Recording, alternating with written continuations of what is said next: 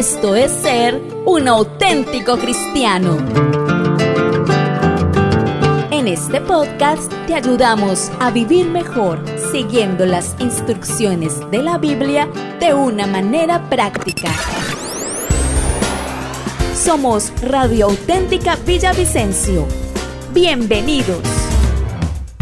¿Sabías que en la Biblia hay cerca de 2.350 versículos que hablan sobre cómo manejar el dinero?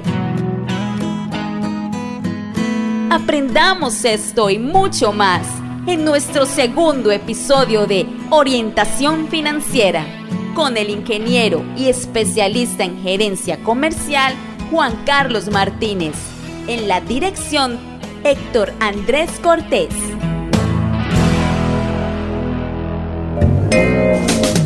Le damos la bienvenida al hermano Juan Carlos Martínez por estar aquí con nosotros, mi hermano, gracias.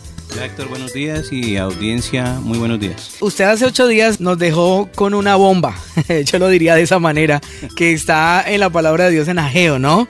En Ageo nos dejó meditando muchísimo esta palabra y bueno, ¿con qué continuamos hoy aprendiendo de la palabra de Dios acerca de las finanzas?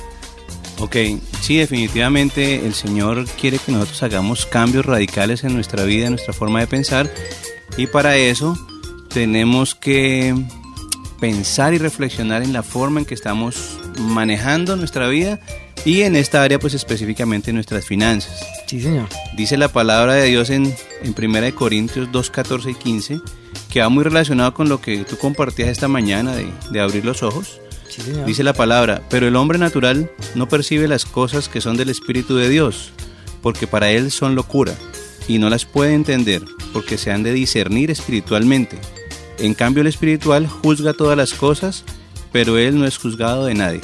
Entonces, el, cuando logramos entender que las finanzas que estamos manejando día a día, eh, las debemos enfocar desde un punto de vista espiritual y no material, como estamos acostumbrados, podremos entender realmente eh, esa posibilidad de tener la libertad financiera de la que el Señor habla, esa prosperidad de la que habla en su palabra, pero pues debemos definitivamente renovar la mente.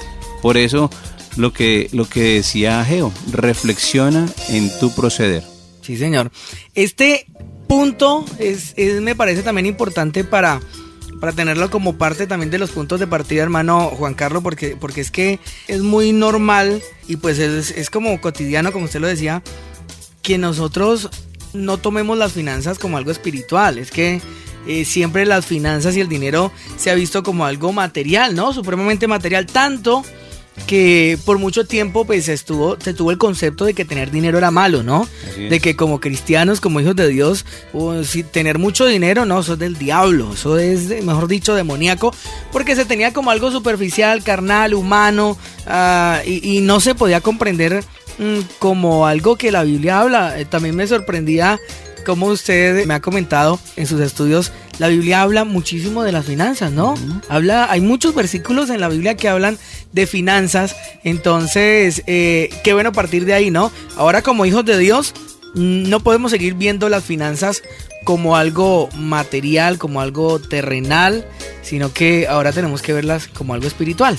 Así es, Héctor, definitivamente cuando uno revisa la palabra de Dios, uh -huh. hay, hay cerca de 2.350 versículos que hablan sobre cómo manejar el dinero y las posesiones materiales. Entonces, la pregunta es, bueno, ¿y por qué Jesús habló tanto del dinero? Tanto, sí. Claro, más que de la fe, más que de la oración, más que del amor. Sí. Entonces, que el Señor Jesús sabía definitivamente que tendríamos que lidiar con este tema sí, y Él señor. quiere que nosotros guardemos nuestro corazón. Por eso hoy quiero tocar cuatro punticos que nos pueden ayudar a, a, entender un poco el por qué el Señor Jesús habló tanto acerca del dinero. Sí, señor. Entonces, el primero es que la manera en que nosotros manejamos nuestro dinero afecta nuestra relación directa con Dios. La forma en que yo manejo mi dinero afecta mi relación con Dios. Cuando vamos la palabra en Lucas 16, 11, dice, pues si, la, si, en las riquezas injustas no fuisteis fieles, ¿quién os confiará lo verdadero? Entonces, uh -huh. ese, ese, es uno de los versículos que, que, empiezan a confrontarlo a uno. Si en las riquezas injustas no fuisteis fieles, Entonces, entonces las riquezas del mundo son riquezas injustas. Pero, pero si en esas no fuiste fieles, ¿quién te va a confiar a ti lo verdadero? Entonces, nosotros podemos llegar a entender que el Señor, el Señor hablaba también en Mateo 25, 21, la, la famosa parábola de los talentos, ¿no? Sí. Él habla acerca de los siervos, los siervos buenos y los siervos malos. Él dice, bien, buen siervo fiel, sobre lo poco has sido fiel, sobre mucho te pondré. Entra en el gozo de tu Señor. Está en Mateo 25, 21. Entonces, es importante que tengamos claro que si manejamos nuestro dinero de acuerdo a lo que dice la palabra del Señor, pues tendemos la oportunidad de entrar en el gozo del Señor, a una relación más íntima con el Señor. Pero normalmente uno encuentra que, que las personas no tienen el lugar adecuado para Dios en su vida. ¿Sí? Nosotros normalmente eh, estamos, eh, perdónenme la expresión, pero estamos llenos de ídolos, aún en el pueblo de Dios. Tremendo, sí, Sí, es, es importante eh, entender que, que, la idolatría no es únicamente eh, las imágenes, los santos, todas esas cosas que nos han enseñado, uh -huh. sino la idolatría se ha convertido, por ejemplo, el trabajo o un sí. hobby. Nos hemos dado cuenta que hay gente que idolatra el fútbol. El fútbol, sí, señor. Sí. Y es más importante el fútbol que Dios. Tristemente uno ve, uno lo nota y lo ve y es, es evidente dentro del pueblo cristiano donde las emociones gobiernan sobre los principios. Tremendo. Y los principios son los que finalmente nos van a llevar a una vida gozosa, una vida conforme a lo que Dios tiene para nosotros. Sí, señor. Esto es importantísimo porque precisamente lo que dice Dios a través de Pablo en muchas partes que andar en el espíritu, ¿no? Y no satisfagáis los deseos de la carne. Es precisamente eso que usted nos está mencionando y lo que tenemos que aprender como hijos de Dios. Y allí está el fundamento de la madurez eh, como cristianos, que ya no nos basemos en las emociones, uh -huh. sino que nuestra vida se base en principios, ¿sí? Que nos dice la Biblia, que aunque no sea cómodo humanamente, ni muy bonito, ni muy agradable, eh, entre comillas hablándolo de pronto al principio, algún principio de Dios, eh, que así todos nosotros no nos movemos ya por emociones, sino que nos movemos por la dirección del Espíritu Santo y la dirección del Espíritu de Dios siempre nos va a llevar a observar muy de cerca los principios que dice la palabra del Señor. Así es, Héctor. Entonces, pasemos al segundo punto. Recordemos que el primero es que la, la manera en que nosotros manejamos nuestro dinero afecta nuestra relación con el Señor. Entonces, el día de mañana, esperemos que el Señor nos diga, bien, siervo bueno y fiel, y no siervo malo. Uh -huh. Entonces, eso afecta mi relación con el Señor. Sí, el segundo punto que quería traer a colación es que la forma en que manejamos nuestro dinero es una expresión externa de una condición espiritual interna que yo tengo. ¿Sí? Entonces, de lo que yo tengo, te doy. O sea, de lo que hay dentro de mí es lo que yo puedo dar. De lo que hay dentro de mí es lo que influye la forma en que yo manejo las finanzas.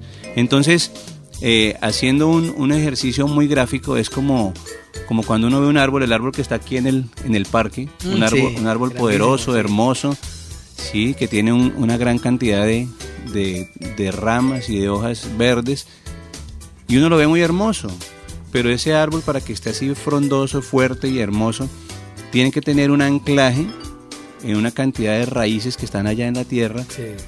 que son las que le nutren de alimentos, de agua, de todo lo necesario para que él esté arriba frondoso. Pero esa condición interna que no vemos es la que emite la, la condición externa que estamos viendo. Entonces, en nuestras finanzas sucede algo similar. Lo que nosotros estamos viviendo hoy en nuestras finanzas es un reflejo de la condición interna de nuestros valores, de nuestros principios, que no vemos, que están dentro de nosotros, pero son los que determinan la forma en que vivimos nuestras finanzas. Entonces, cuando logramos entender eso, yo encuentro en las, en las consejerías que hemos trabajado con nuestros grupos de formación, que uno encuentra hombres y mujeres que dicen, es que yo llevo 30 años trabajando. Parezco un hámster que me monto en la ruedita y le doy vueltas a la ruedita y paso y llevo 30 años y cuando me bajo estoy en el mismo sitio Tremendo. que hace 30 años. Y yo, y yo vengo a la iglesia y yo ayudo aquí en una cosa, ayudo en la otra y sirvo, pero ¿qué me está pasando? Uh -huh. Entonces cuando uno va un poco más al fondo, uno se da cuenta de esa condición interna espiritual, porque desafortunadamente y tristemente, aún en nuestras iglesias hay mucha religiosidad. Entonces, el hecho de que yo vaya a una iglesia cristiana no quiere decir que yo sea cristiano, porque mi condición interna no ha cambiado. Sí, señor. Entonces, si mis raíces espirituales son feas y si mis raíces espirituales están trancadas, pues no voy a tener la posibilidad de tener unas buenas ramas y unos buenos frutos. Entonces, ¿qué se encuentra uno normalmente? ¿Sí? Una de las principales causas que generan unas ramas feas, unas ramas secas, que los frutos no se produzcan, es la falta de perdón. Es una raíz importantísima.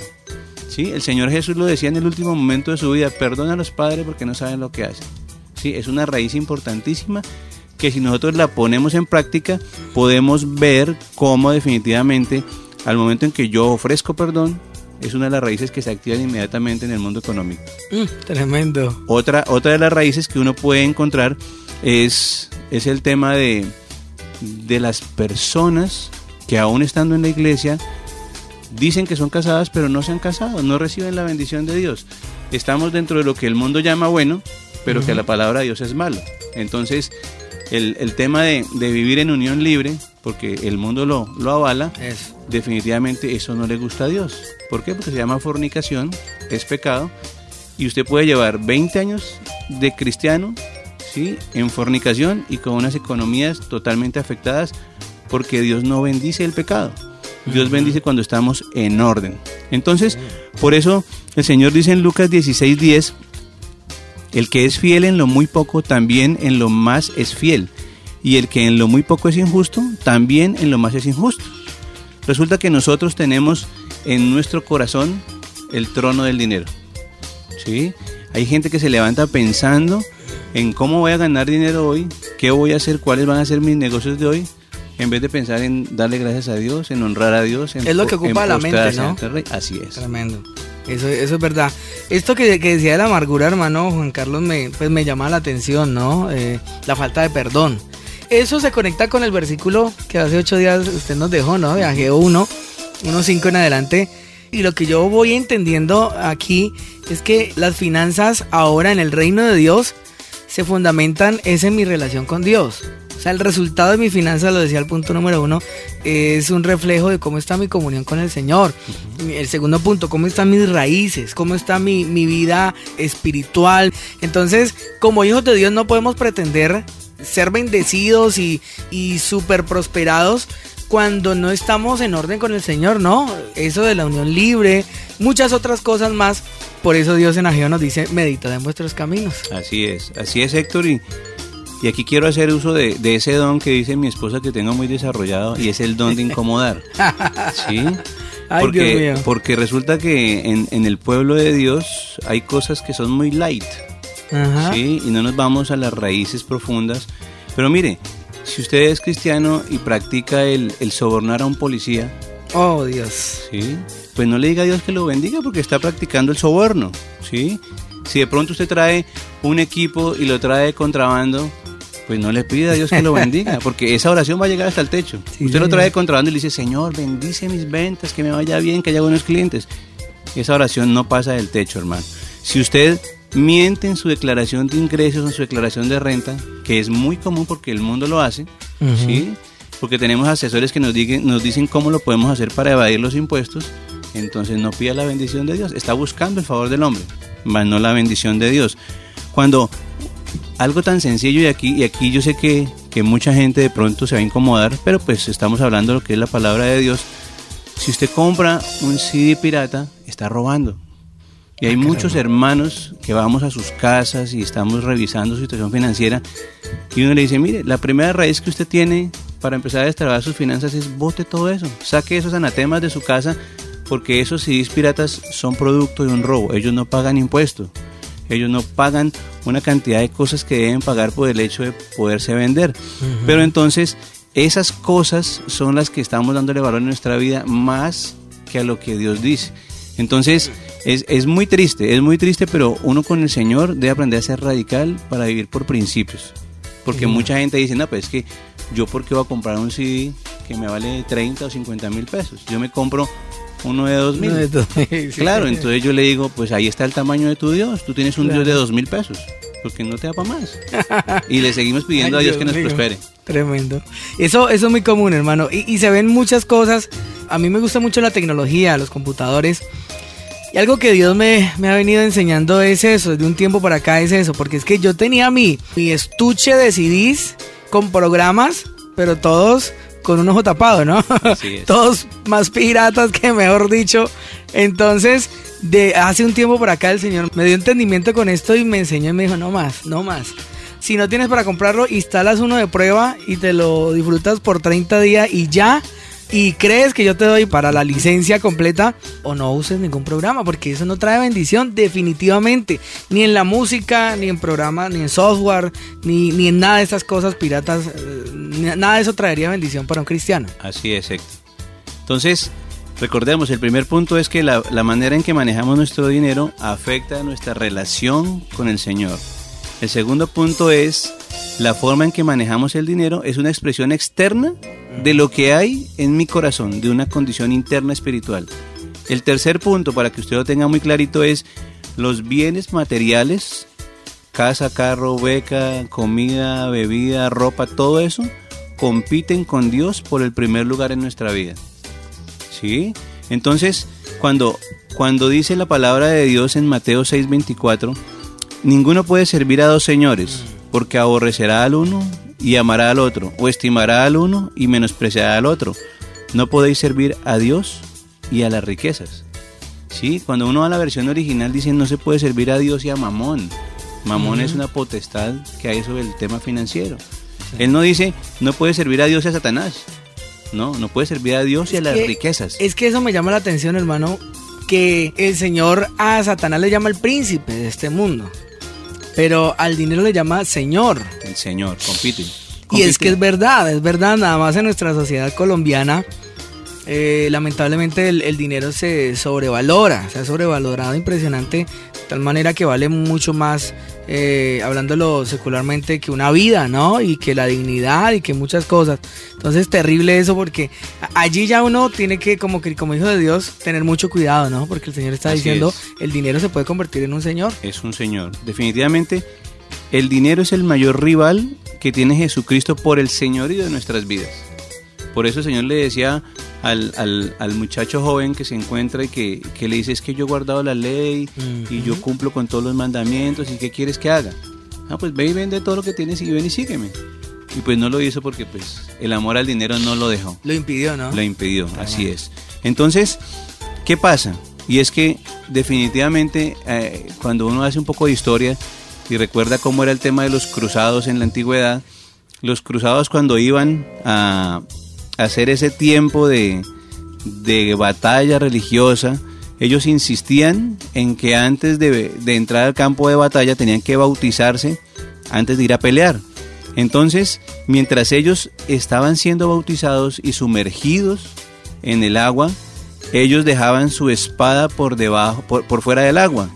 ¿Sí? Y básicamente, ¿qué quería decir esto? Decía, mi vida entera se la entrego a Cristo y voy a obrar en nombre de Cristo para que Él maneje absolutamente todo de mí, pero la espada la manejo yo.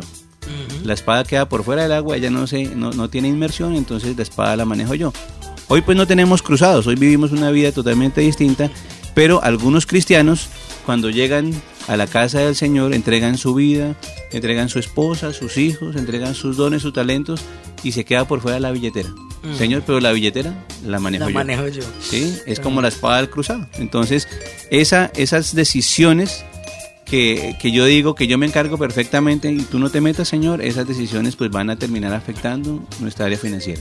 Yo creo, hermano, que eh, cometemos ese error que usted está diciendo precisamente por lo que hablábamos al principio, por lo que hemos pensado que el dinero es algo muy, muy material, muy mundano, muy carnal, que Dios no se mete en eso. ¿Sí? Dios no se me... y eso pensábamos y por eso no le damos lugar a Dios en nuestras finanzas. Pero ahora que entendemos que Dios está interesado en nuestra economía también, en, en, en, que se la rindamos y en que guardemos los principios que Él nos ha dado, eh, nos toca, nos toca rendir también la billetera, como usted lo dice. Así es, Héctor. Y, y uno se pone a mirar y, y definitivamente eh, uno puede hacer muchas cosas por fe, por oración, en ayuno, con tiempos de alabanza, pero el reino de Dios es vital para, para poder establecer el reino de Dios que haya finanzas, que haya dinero. Sí, señor. Porque la obra de Dios, aparte de involucrar ayuno, oración, alabanza, intercesión, guerra espiritual, requiere de economía. porque pues eh, las obras sociales se hacen con dinero, eh, los crecimientos en las iglesias se hacen con dinero, el salvar vidas se hace con dinero. Y pues definitivamente nosotros podemos decidir o somos esclavos del dinero o somos amos del dinero. Entonces, si yo vivo conforme a la palabra de Dios, el Señor dice que yo seré amo del dinero, gobernaré sobre ese dinero.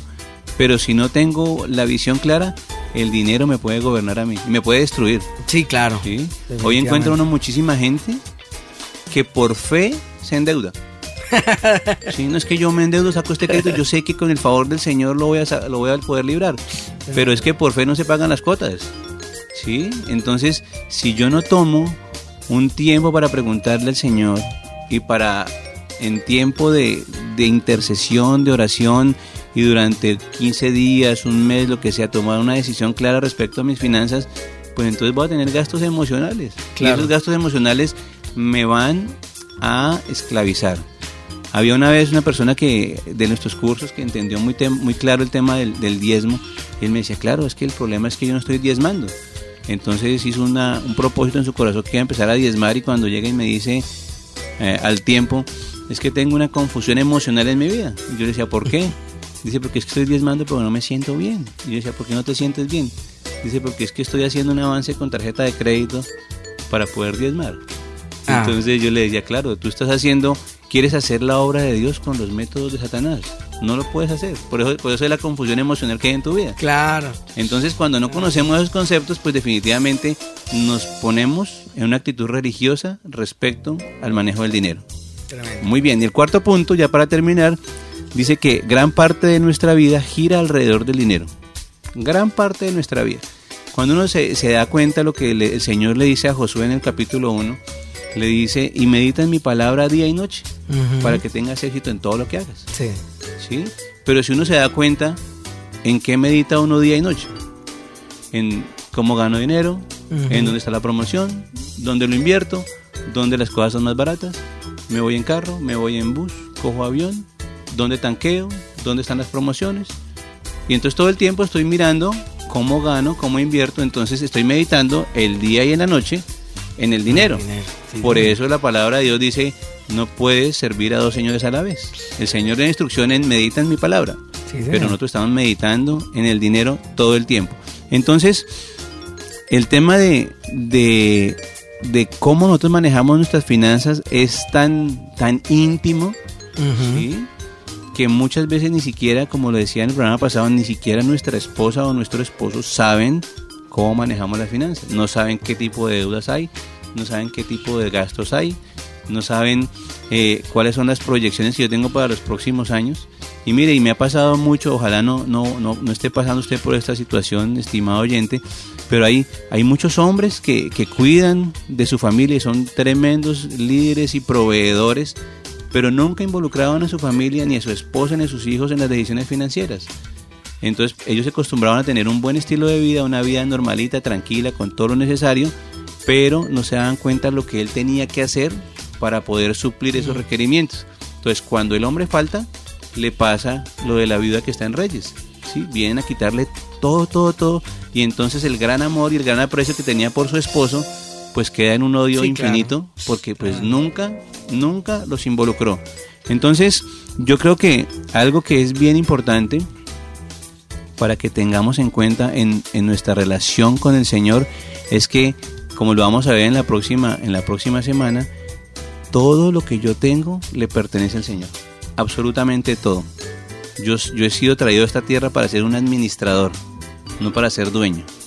Cuando yo me siento en la silla del dueño, pues el Señor va a tener que hacer algún movimiento de su mano poderosa para quitarme de ahí y Él quiere que yo sea administrador. Y entonces, cuando se pone a pensar, ¿Y qué saco yo con ser dueño? ¿Sí? Cuando un hijo de Dios eh, tiene la posibilidad de ser heredero de todo, ¿por qué yo quiero pegarme de cosas pequeñas? ¿Sí? El Señor quiere que nosotros establezcamos el reino. Por eso es, es importantísimo que tengamos en cuenta lo que dice Mateo 6:33. Busca primero el reino de Dios y su justicia y todas las cosas van a llegar por añadiduras. Pero con toda certeza y con toda seguridad, yo te puedo decir, Héctor, y le puedo decir a la audiencia, que el 99% de nuestras oraciones son por las añadiduras.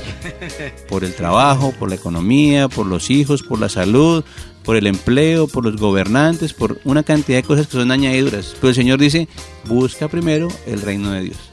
Entonces la idea es que, así como decía Geo la semana pasada, reflexiona sobre tu proceder, entonces sigue reflexionando en esta semana si tú estás buscando primero el reino de Dios y su justicia. Porque si las añadiduras no llegan es porque tal vez estás buscando primero el reino del mundo y estás en el lugar equivocado. Tremendo, tremenda reflexión, sí señor. Ahí tenemos trabajo, yo creo que toda la semana, de verdad, hermano Juan Carlos, que manejar las finanzas en el reino de Dios, según el reino de Dios, es otra cosa, definitivamente. Y es precisamente eso lo que queremos enseñarle a nuestros oyentes, cómo se manejan las finanzas según el reino de Dios. Síguenos, síguenos en Facebook como Radio Auténtica Villavicencio, en Instagram como auténtica-villavicencio, en Twitter como arroba auténtica 1080 AM, en TuneIn Radio como Radio Auténtica Villavicencio Visita nuestra página web y escúchanos en audio real, auténtica 1080am.com. Radio Auténtica Villavicencio. Voz e imagen de la verdad.